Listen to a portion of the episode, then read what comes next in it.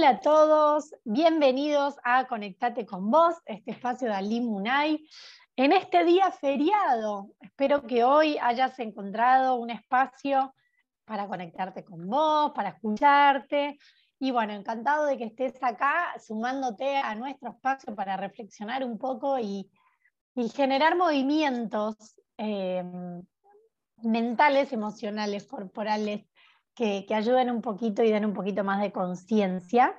Estamos muy contentos porque estamos en vísperas de, comenzar el taller Dando Luz a mi útero, em, con muy linda repercusión de, lo que, de los temas que estuvimos hablando en los últimos programas, sobre el proyecto Sentido y sobre cómo la historia de, de nuestros ancestros eh, empiezan a aparecer en, síntomas y en mensajes que, que nos da el cuerpo. Y hoy vamos a estar hablando con Maggie Falvo, productora del programa, pero también ella es eh, profesora de yoga y es consultora en decodificación bioemocional. Y hoy vamos a estar hablando sobre el tema del desapego.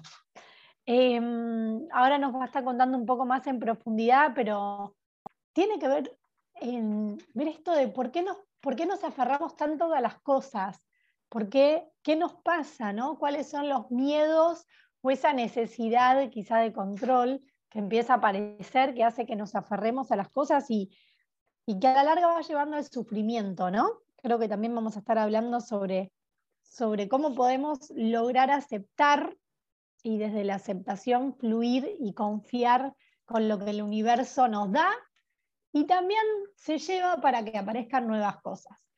Bueno, ahora en un ratito vamos a estar hablando con Maggie hacemos una pausa y, ya nos ponemos a hablar sobre este tema súper interesante. Ya estamos acá con Maggie Falvo, consultora en decodificación bioemocional y profesora de yoga. Hola Maggie, ¿cómo estás? Hola Ani, ¿cómo estás? Muy bien. Bueno, venía contando este tema de que vamos a estar hablando del, del desapego, ¿no? Esto de, bueno, ahora no, no, nos contarás un poco, pero cómo, cómo, solemos aferrarnos em, a tantas cosas, ¿no? A tantas cosas, a tantas personas, a tantos momentos. Cómo a veces creemos que, que las cosas van a ser para siempre, ¿no? Como que van a ser permanentes, sobre todo las cosas buenas, queremos que duren para siempre y creemos que van a durar para siempre. Y cómo nos cuesta cuando nos encontramos em, con algunos cambios, ¿no?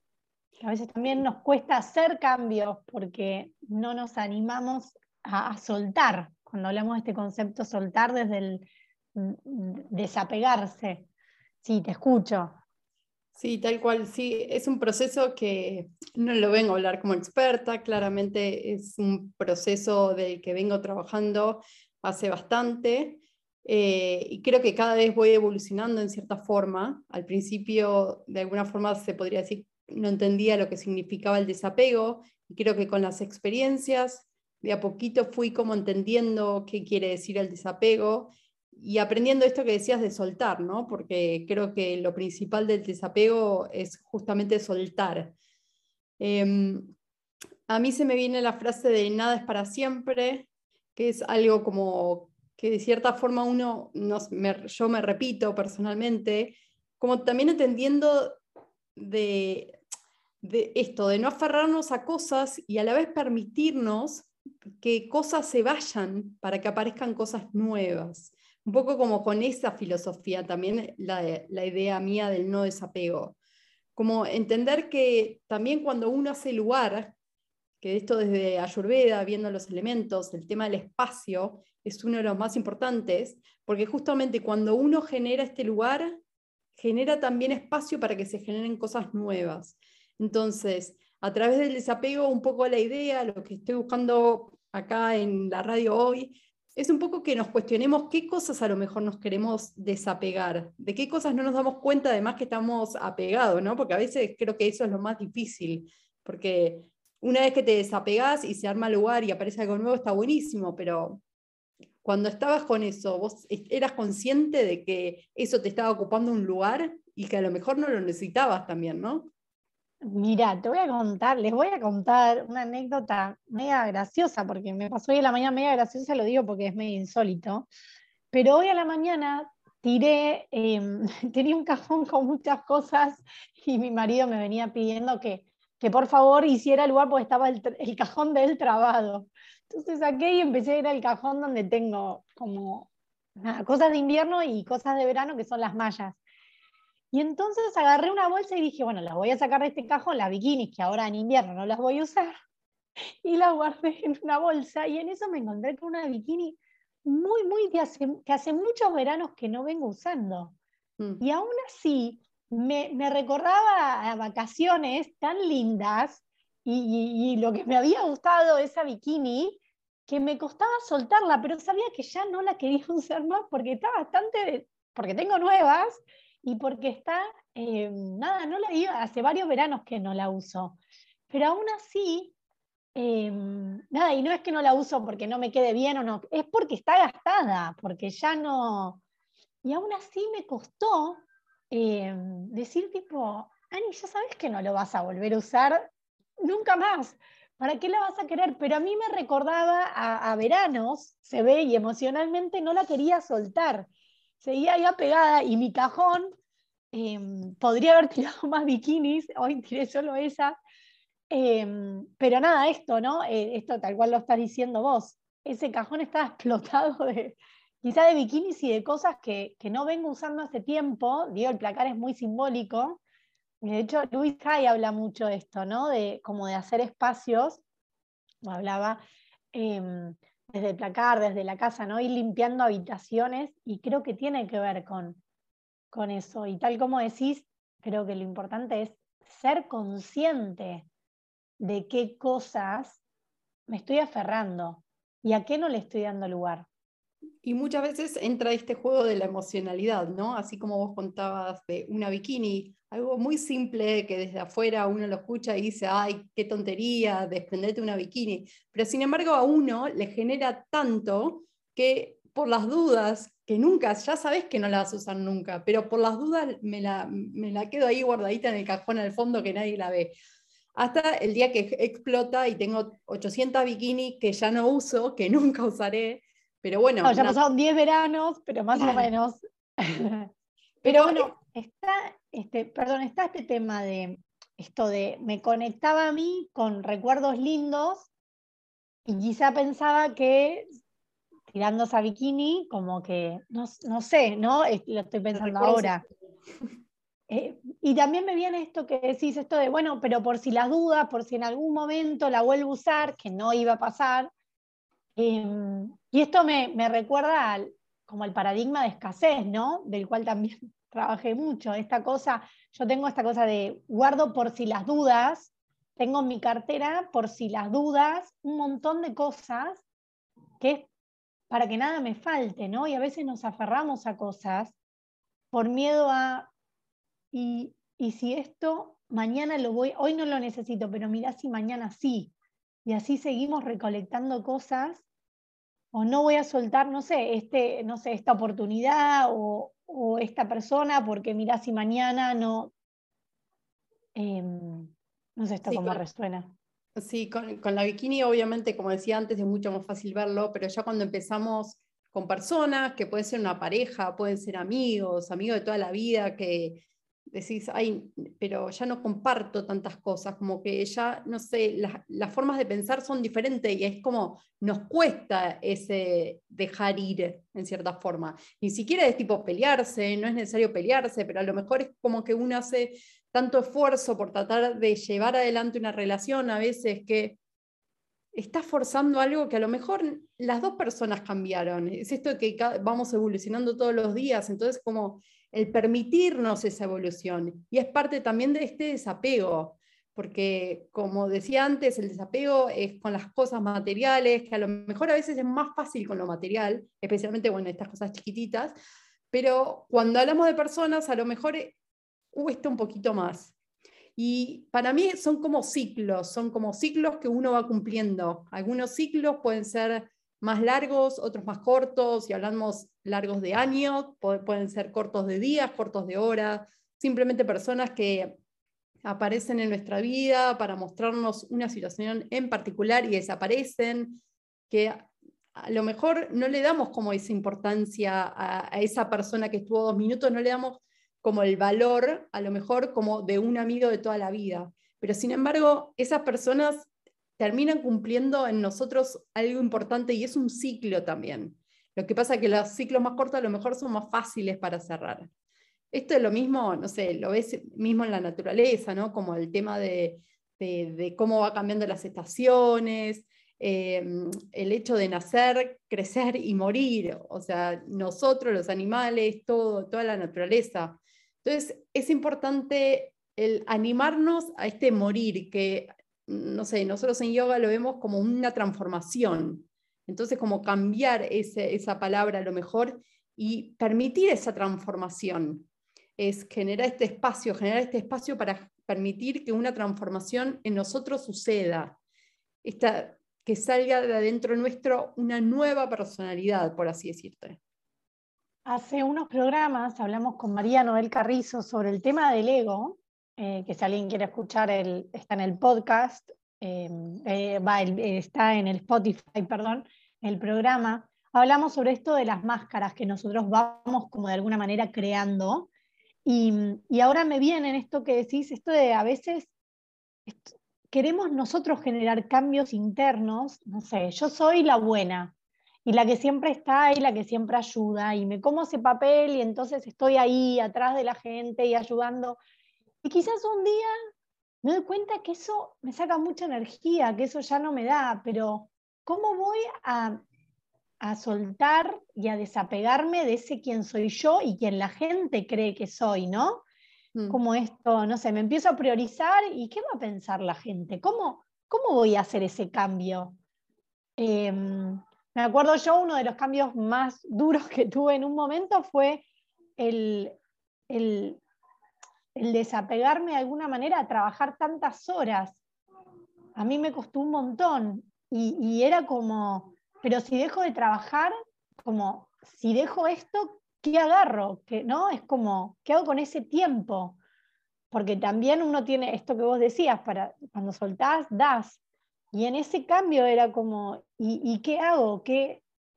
Nada, y bueno, cuando vi que no tenía una respuesta me preocupé más de lo que tenía que preocuparme. Quizás ya no era el, ¿cómo? No, porque esto en el desapego es aceptar que uno cambia eh, en esto de la transformación que vos decías, aceptar que este ciclo de que la gente va y viene, de que las cosas van y vienen, de que nosotros eh, en el mismo día cumplimos ciclos, ¿no? Donde vamos cambiando. Em, sí, los ciclos, hay, como una variedad de ciclos, ¿no? Y mismo lo puedes ver como la vida misma, un ciclo grande, o puede ser tu adolescencia, un ciclo más chico, o simplemente, no sé, el día de hoy, un ciclo más pequeño. Y así vamos, vamos teniendo, según las situaciones, como diferentes ciclos. Y a veces es mucho más fácil verlo de afuera, en otros, por ejemplo, cuando están viviendo un ciclo, que podés observar cómo una persona no quiere soltar algo, no sé, ya sea un trabajo, como decías hoy, unas horas de trabajo, como te seguís aferrando a eso, que volvemos un poco a esto que decías, como por escasez, por tener el control de la situación, porque tu vida ahora dentro de todo está bien, entonces no quiero cambiar, quiero mantenerme así como estoy. Sí, el miedo al cambio, al que, es la incertidumbre, ¿no? Tener que lidiar con la incertidumbre de qué va a pasar. Que creo que la otra cara es aprender a confiar. Y así como antes hablábamos del paradigma de escasez, es empezar a pensar desde un paradigma de abundancia, sabiendo que podés soltar eso, que va a venir otra persona, a veces es soltar una pareja, a veces, eh, bueno, es soltar una bikini, otras veces es soltar un trabajo, Em, otra vez es soltar a una persona, así como vos decías, de la amistad. ¿Sabes qué, Le? Quiero invitarte, quiero compartir una frase. Em, yo hace un tiempo trabajé con, con una, una, colombiana, em, Claudia, que ella sobrevivió al tsunami de, de, de, Tailandia ya en el 2004 hizo un libro y yo la acompañé en esa, la creación de ese libro, y ella en un momento habla sobre su proceso personal em, y habla sobre su divorcio de una forma y en una frase tan cortita que está tan relacionada y que me vino tanto esto, que me gustaría ahora compartírselas. Eh, lo que sí te invito ahora a hacer una pausa y ahora hacemos una pausa y una breve pausa y, cuando volvemos, eh, si te parece, arrancamos con esto y seguimos conversando, porque hay mucho detrás de lo que es la resignación, la aceptación, ¿no? Eh, ese concepto que me parece que está bueno también traerlo y, aclararlo, porque aceptar, confiar y fluir no es resignarse y conformarse. ¿Te parece? Dale, perfecto. Vamos a una pausa. Y seguimos acá con Maggie Falvo, hablando sobre el tema de, del apego, ¿no? Desde cómo lograr el desapego. Y mm, les había dicho que eh, les iba a compartir una frase em, sobre el libro que se llama El tsunami de mi vida, una historia inspiradora de liderazgo y transformación de Claudia Tangarife Castillo, que es una colombiana que sobrevivió al tsunami de Tailandia y que ella habla de su proceso personal y en un momento habla como de, de su divorcio Dice, en ese momento la frase, si es para ti, ni aunque te quites, si no, ni aunque te pongas, resonaba en mi cabeza. Debía entender que nada es nuestro. Lo que aparece en nuestras vidas se disfruta mientras dure y se deja ir si llega el momento de hacerlo. No se trata de resignarse o de no soñar, sino de aceptar sin resistencia aquello que no podemos controlar. Ahí esa, esto, ¿no? De de la resistencia, de la no aceptación, ¿no? Y del querer controlar. Sí, me, quedo con esto de nada es nuestro, ¿no? Como, como eso, eso para mí es lo que también tenemos que aprender. Eh, voy a traer un tema que en yoga yo todavía no lo, no lo tengo todavía como razonado, por así decirte, que es el tema del cuerpo, como que en, yoga te, dicen que el cuerpo no, no te pertenece, o sea, es simplemente un vehículo para esta vida. Y es como, a mí al principio me costaba entenderlo, creo que recién ahora de a poquito voy como entendiendo un poco más y no sé, a lo mejor la gente ahora me escucha y diría, ¿de qué estás hablando? Y no pasa nada, yo estuve en la misma situación, Em, pero es un poco esto, entender que sí, nada nos pertenece. O sea, nosotros somos una energía que vinimos acá. Y estamos compartiendo cosas con otros y otros que, de nuevo, que también son energías.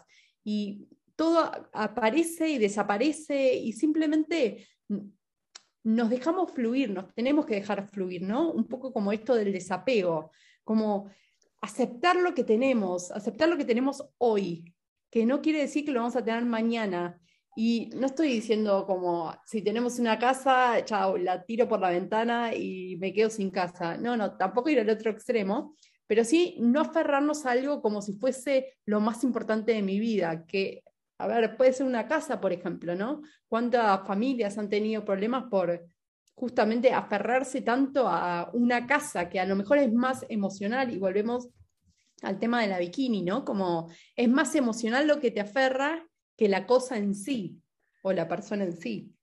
Es un tema, Le, lo que estás planteando, y sabes que, digo, es un tema re profundo. También me viene una conversación y esto, esta frase que, de que los hijos no son nuestros, ¿no? También entender como que nosotros somos canal para que ellos vengan a este mundo, pero no son nuestros, son como hijos del universo Em, y, esta frase que se suele decir, una vez lo conversé con Vero Boto, que es una coach que estuvo acá en el programa, y, ella me decía esto, que es como si mi vida, esto muy en línea con lo que vos decías, si mi, línea, si mi vida dependiera de, de mis hijos o de otro, es como si ellos se mueren o si a ellos les pasa algo, mi vida se termina.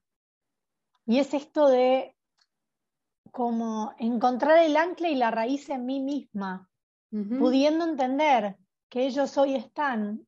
A ver, los hijos yo sé que es un tema durísimo y que nada, no, no hay que, como no lo quiero hablar a la ligera, ¿no? Porque mismo cuando nosotros hablamos, me parece que está bueno resaltar esto, que cuando se habla acá del desapego mismo de la casa o de lo que sea, obviamente son procesos dolorosos, el dolor va a estar, ¿no? La frase que recién leía de Claudia sobre su libro, el dolor está, el tema es el poder no resistirse a que las cosas cambian, a que los ciclos cambian, a que las cosas se transforman y a que las cosas vienen y se van, ¿no? Y, el hecho de, aceptar no es que no duela, no es tengo que estar feliz eh, porque así es, no, es duele, hago mi duelo con dolor, pero sí no me resisto. Sí es como, si algo, si, me, imagino, ¿no? Algo viene a nuestra vida y algo se va, eh, nada, mismo esto puede ser como, no sé, una forma de pensar nuestra también, o un comportamiento, un patrón nuestro, digamos, que nosotros queremos cambiarlo porque queremos y no porque algo nos sacan, ¿no? Como puede ser, no sé, que nos saquen un hijo o algo así. Eh, el poder entender que aceptar sin resistencia para poder seguir adelante. ¿No? Sí, yo creo que igual, a ver, como, como hablamos de ciclos, también son procesos, ¿no? Y obviamente, así como decís, hay millones de procesos. Puede ser un proceso de la bikini, que es un poco emocionarte de, de acordarte del verano, o puede ser procesos un poco más dolorosos. Y bienvenido sea, y cada uno y cada persona también tiene sus tiempos. Y para mí es importante, si hablamos en personas, hacer de cierta forma como el duelo, que de nuevo, no hay un tiempo son dos semanas y ya estás, ya tipo te puedes desapegar. No, cada uno tiene sus tiempos, cada uno tiene sus momentos. Eh, puede parecer que ya está, que ya pasó y de repente vuelve. Entonces está bueno como permitirse primero eso y después empezar a aceptar también, empezar a aceptar eso que fue, empezar a aceptar quién sos vos ahora, empezar a aceptar que la situación algo te dejó también. Entonces, como en cierta forma esto que decís, ¿no? No resignarse a que, bueno, ya está, sino qué me dejó de bueno también esta situación. Y confiar en que esta situación se te presentó en la vida porque algo venía a mostrarte y estabas preparada para, para eso que haya venido. Y de cierta forma, permitirte fluir, permitirte fluir hacia donde vayas. Porque justamente después de esos procesos es como que uno se, transforma y sale diferente, es inevitable eso. Todo el tiempo nos estamos transformando, todo el tiempo nos estamos evolucionando, todo el tiempo estamos aprendiendo. Y a medida que vamos así cambiando, nos vamos haciendo otras personas. Es esto que decíamos de los amigos. Hay momentos donde uno se va para un lado y el otro se va para el otro. No necesariamente tienen que dejar de ser amigos, pero sí a lo mejor no va a ser la misma frecuencia que antes. Y no está mal eso tampoco. Es una forma de entender también que uno va cambiando, porque imagínate que desde que nacemos hasta que morimos somos siempre la misma persona, no cambiamos en nada. Es también aburrido, diría, ¿no? Como, no sé, está bueno abrirse esto de, de la abundancia y la escasez que decías, ¿no? Como confiar en el universo y la abundancia que te viene a traer. Como confiar en que estos procesos vienen a traerte muchas más cosas vienen a abrirte un abanico enorme nuevo, donde uno también necesita ir cambiando para poder empezar a verlo, para empezar a ver diferentes cosas, diferentes universos, caminos. Agrego a esto, en este tema que de, de, la aceptación y la resignación, que así vos traías también, esto de cuando hablamos de aceptar es, nada, no resistirnos básicamente, así como decía el texto de Clau, de bueno, esto pasó, esto es así, esta soy yo ahora, esta es hoy mi vida, diferente a la de ayer, em, pero no es esto de, bueno, bueno, ya está, es como decía de la casa, bueno, nada, no sé, no tengo más casa, no, no es, es como, bueno, no tengo más casa, pero la diferencia entre aceptación y resignación es que el que acepta está puesto en un lugar de protagonista, digamos, de decir, bueno, esto es así, dejo de luchar con que no sea así cuando ya está, es así, no, no hay nada que hacer, no, no voy a poder cambiar esa situación, pero sí voy a poder cambiar, o sea, no puedo cambiar de acá hacia atrás, sí puedo cambiar de acá hacia adelante. Entonces es como acepto que ya no hay nada que hacer hacia atrás, ¿qué voy a hacer de acá en adelante? Resignarse es un, ok, esto pasó y esto es así y esto me tocó y por esto y por algo fue, y entonces me quedo acá en, sacaron, no sé, la casa, se fue esta persona, lo que sea, ¿no? Como esta diferencia. Sí, en yoga hay, un mantra que es Waje Guru, y es un poco, a mí me cambió un poco la visión también, ¿no? Como es esto de aceptación, exactamente. Em, y es como alguien te dice algo bueno y es waje gurú, alguien te dice algo malo y es waje gurú. Es una forma de entender que acepta eso que está pasando. De nuevo, es con eso te, viene a mostrar algo, te viene a decir algo. Déjalo que fluya, déjalo ver qué pasa con eso. Y no sé, en yoga, por ejemplo, volviendo acá con, con el tema de los mantras, es como a través de los mantras, a través de las poses y demás, como que uno también en cierta forma se deja esto de fluir, se permite fluir y el desapego se trabaja un montón como una de las como visiones o una, una de, de, las temáticas en yoga, porque justamente es como volver a renacer, volver a cambiar, seguir como que cada día sea un poco más, es un poco más que yo siempre insisto, que, que sea mínimo, a lo mejor ni siquiera te des cuenta hoy, pero en dos semanas te vas a dar cuenta de esa diferencia. Entonces es como permitir ir a la vieja yo y que de a poquito ir cambiando como esas pieles y que se vaya renovando el cuerpo, permitiendo justamente, dejando llevar como viejas cosas y no sé, se me viene ahora un poco como el agua, ¿no? Como, como el agua que va cambiando, se va adaptando en ciertas formas y de repente se, no sé, viene de la montaña y se termina en un lago enorme, en el océano, donde sea, y se va transformando todo el tiempo. Y el agua no se va a preocupar, uy, no, me hice más, frío, me hice más caliente, se me agrandó el lugar. Está bueno, sí, se me unió este, se me, se difurcó y se me fue parte del agua. Em, está, está buena esta metáfora y me gusta este mantra. ¿Cómo es el mantra de nuevo? Guaje Gurú. Guaje Gurú.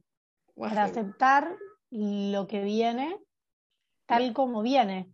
Exactamente, sí. Una forma de decir, nada, es bueno y es guaje gurú, es malo y es guaje gurú.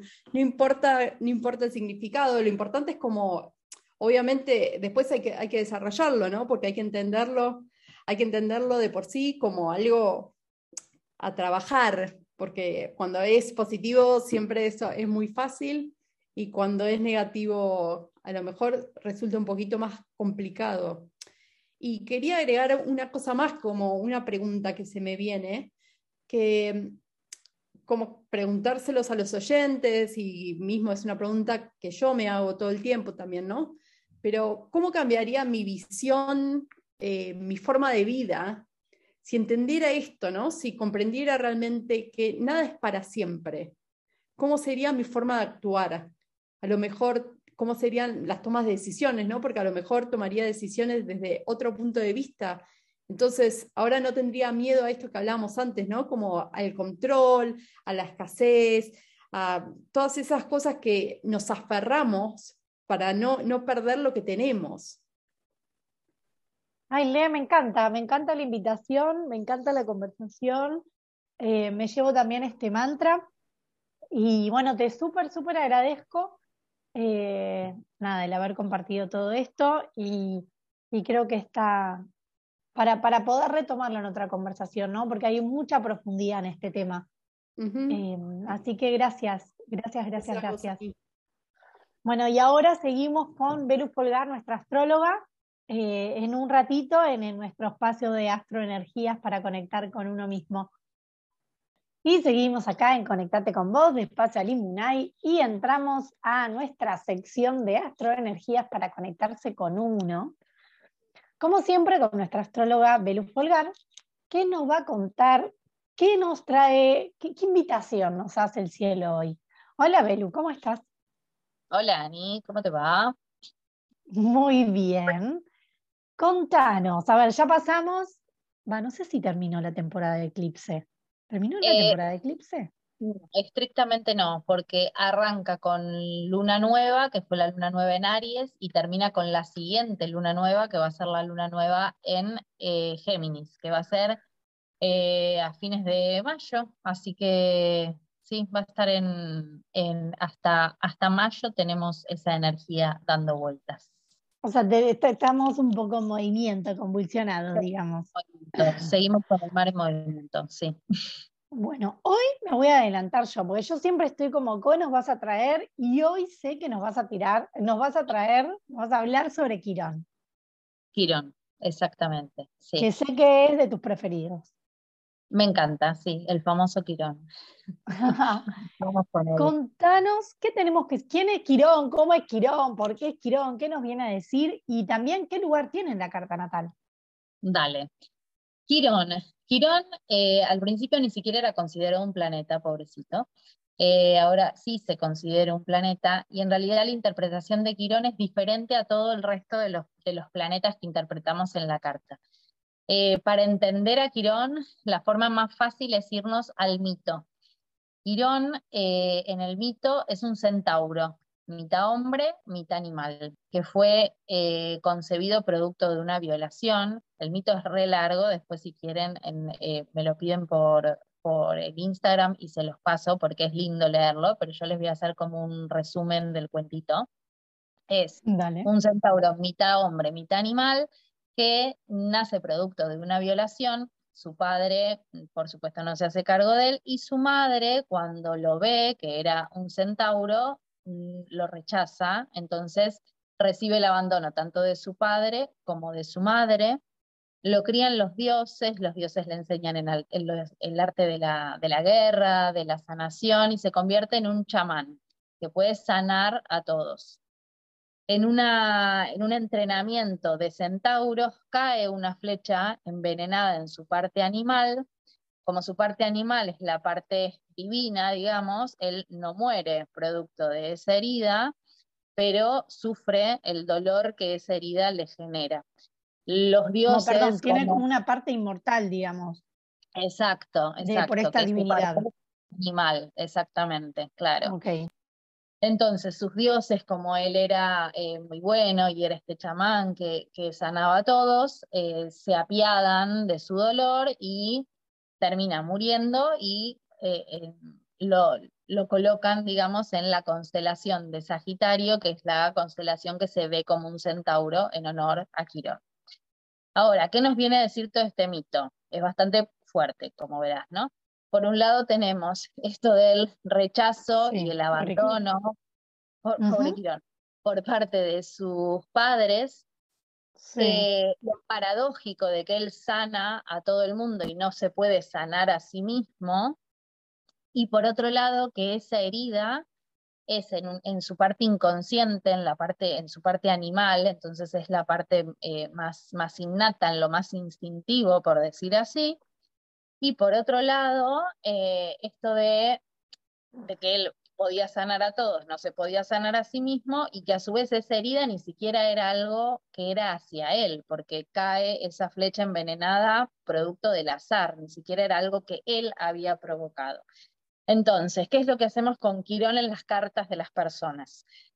¿Dónde está Quirón? Es donde esa persona siente o ese rechazo o ese abandono o esa sensación de inadecuación, es donde está esa herida que es inconsciente, como le pasaba a Quirón, que a veces ni siquiera es nuestra, sino que son heridas que vienen o de vidas pasadas o de antepasados y que nosotros en esta encarnación venimos a sanar esa herida y que reconociendo esa herida, aceptando esa herida y trascendiéndola, podemos sanarnos a nosotros mismos, pero también sanamos a otros. El proceso de reconocer la herida, aceptarla y transformar esa herida en otra cosa, no solamente nos permite a nosotros liberarnos de esa sensación de inadecuación, sino que lo hacemos también extensivo, digamos, al resto, porque en general Quirón se relaciona mucho con nuestra vocación, con aquello que nosotros elegimos como vocación, no la profesión, sino la vocación, como más, más profundo, digamos, ¿sí?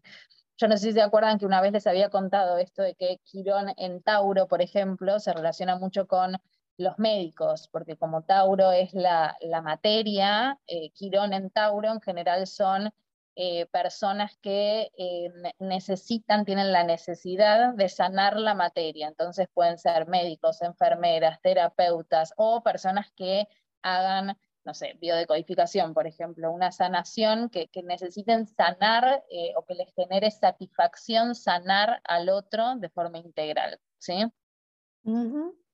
Sería como un poco como como esto que hacía Quirón. Exactamente. Como ser como este chamán sanador y sale de ahí. Exactamente.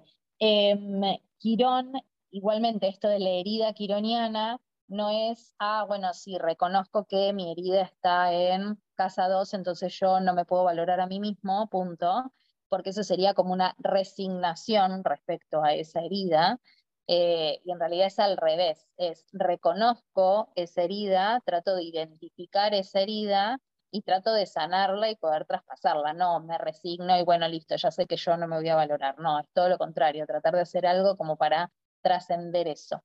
Al trascender esa herida, al poder superar esa herida, es que nuestra alma puede alcanzar la misión que ella vino a desarrollar en esta experiencia, que sería esto que nombrábamos en su momento de los nodos si uno no supera esa herida quironiana, nunca va a poder llegar a su nodo norte, que es la misión que su alma vino a hacer en esta experiencia terrenal. ¿sí? O sea, están como muy relacionados, tanto Quirón como los nodos. Y la carta dracónica, que es la que habla sobre los nodos.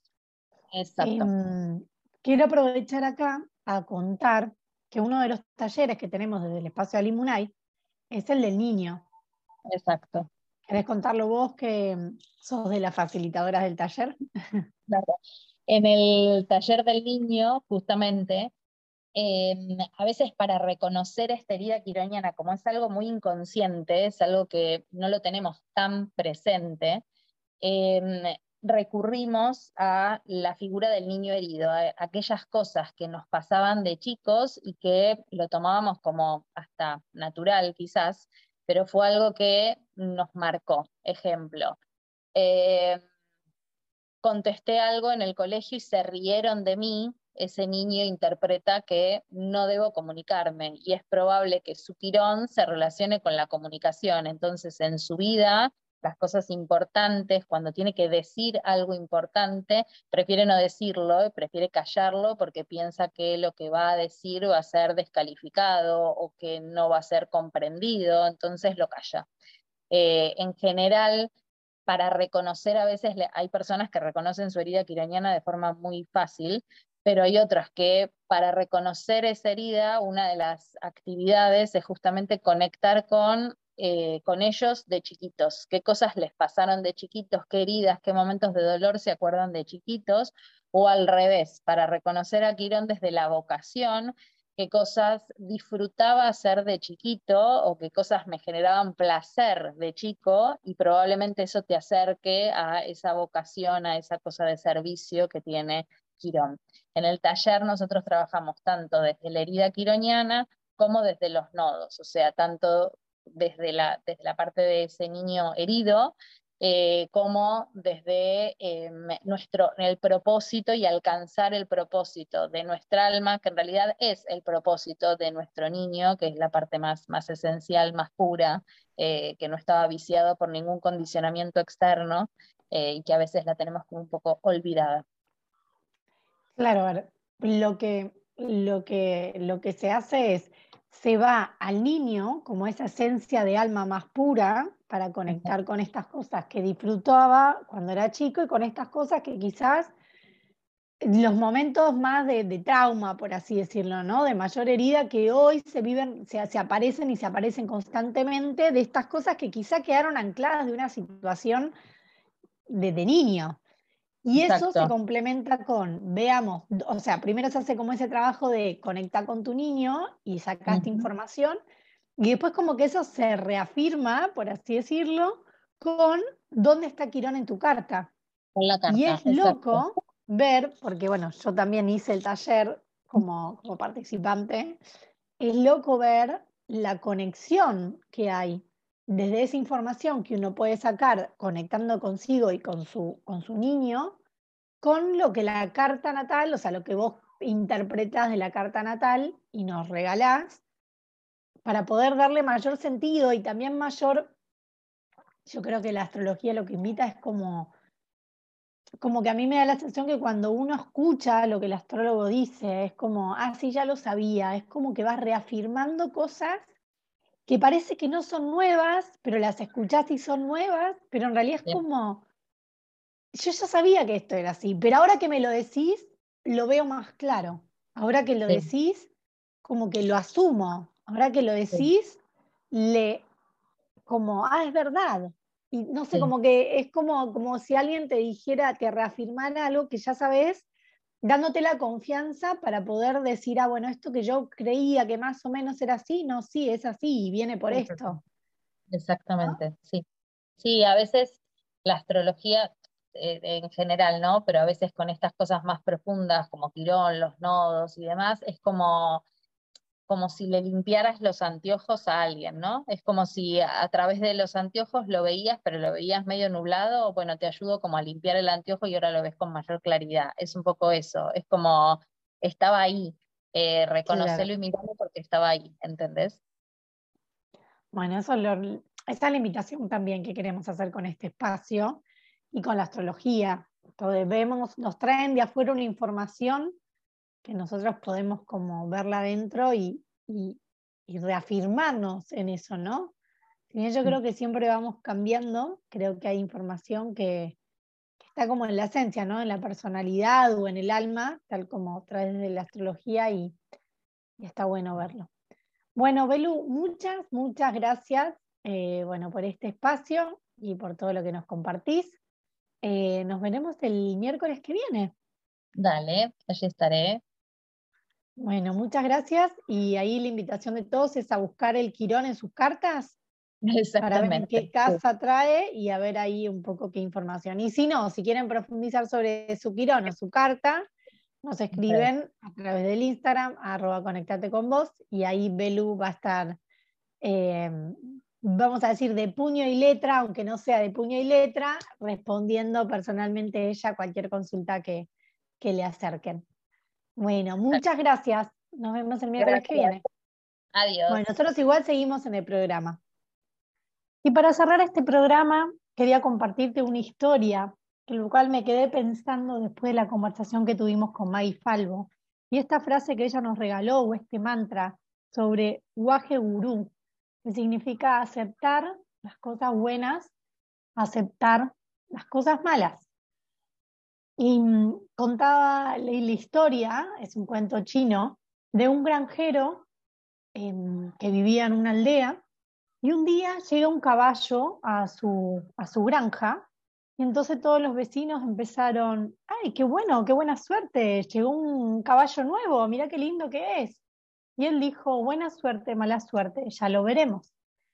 Al otro día, ese caballo se fue lo cual los vecinos lo miraron y le dijeron, uy, qué mala suerte que se te fue el caballo. Y él dijo, buena suerte, mala suerte, ya lo veremos. Lo cual a los tres días llega ese caballo con un montón de otros caballos, y el cual los vecinos le dicen, uy, qué buena suerte, ahora tenés más caballos. Lo cual él vuelve a responder, buena suerte, mala suerte, ya lo veremos. A la semana, uno de sus hijos eh, quiere montar uno de los caballos para poder em, adiestrarlo y se cae del caballo y se rompe una pierna. Entonces los vecinos le dicen, uy, qué mala suerte, tu hijo se rompió la pierna. Lo cual él seguía respondiendo, buena suerte, mala suerte, ya lo veremos. A los días vienen a buscar gente joven eh, para reclutar para la guerra. Cuando ven al hijo del granjero que tiene una, una pierna quebrada, no se lo pueden llevar, lo cual los vecinos le dicen, qué buena suerte que tenía la pierna quebrada y no se tuvieron, no se llevaron a tu hijo. Y así la historia sigue repitiendo este concepto de buena suerte, mala suerte, ya lo veremos.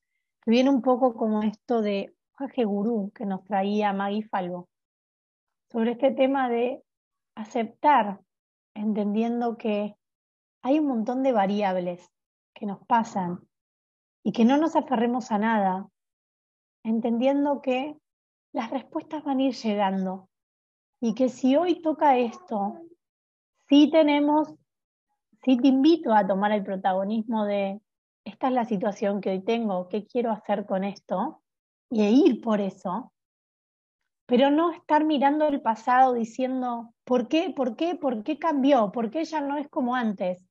¿No? Aceptar lo que va pasando sin resistencia, pero siempre con el protagonismo de mirar hacia adelante y decir, acepto lo que toca hoy, pero ¿qué quiero hacer con esto? Que por supuesto, como decíamos antes, esto no quita que no haya procesos de dolor en el medio. ¿sí? Aceptar no es que no duela. Aceptar es dejar de luchar con algo que ya no podemos cambiar, para así poder tomar el control de lo que queremos hacer de acá en adelante. ¿Quién queremos ser? ¿Qué queremos lograr? ¿Y hacia dónde queremos ir? Esa es la invitación de nuestro programa de hoy. Em, te mando un abrazo grande. Nos vemos el miércoles que viene a las 18 horas. Y como siempre te decimos, la invitación, si nos querés dejar un comentario, si nos querés hacer alguna pregunta, lo podés hacer a través del Instagram, arroba conectate con vos, de nuestro espacio Alimunay. Nos vemos el miércoles que viene.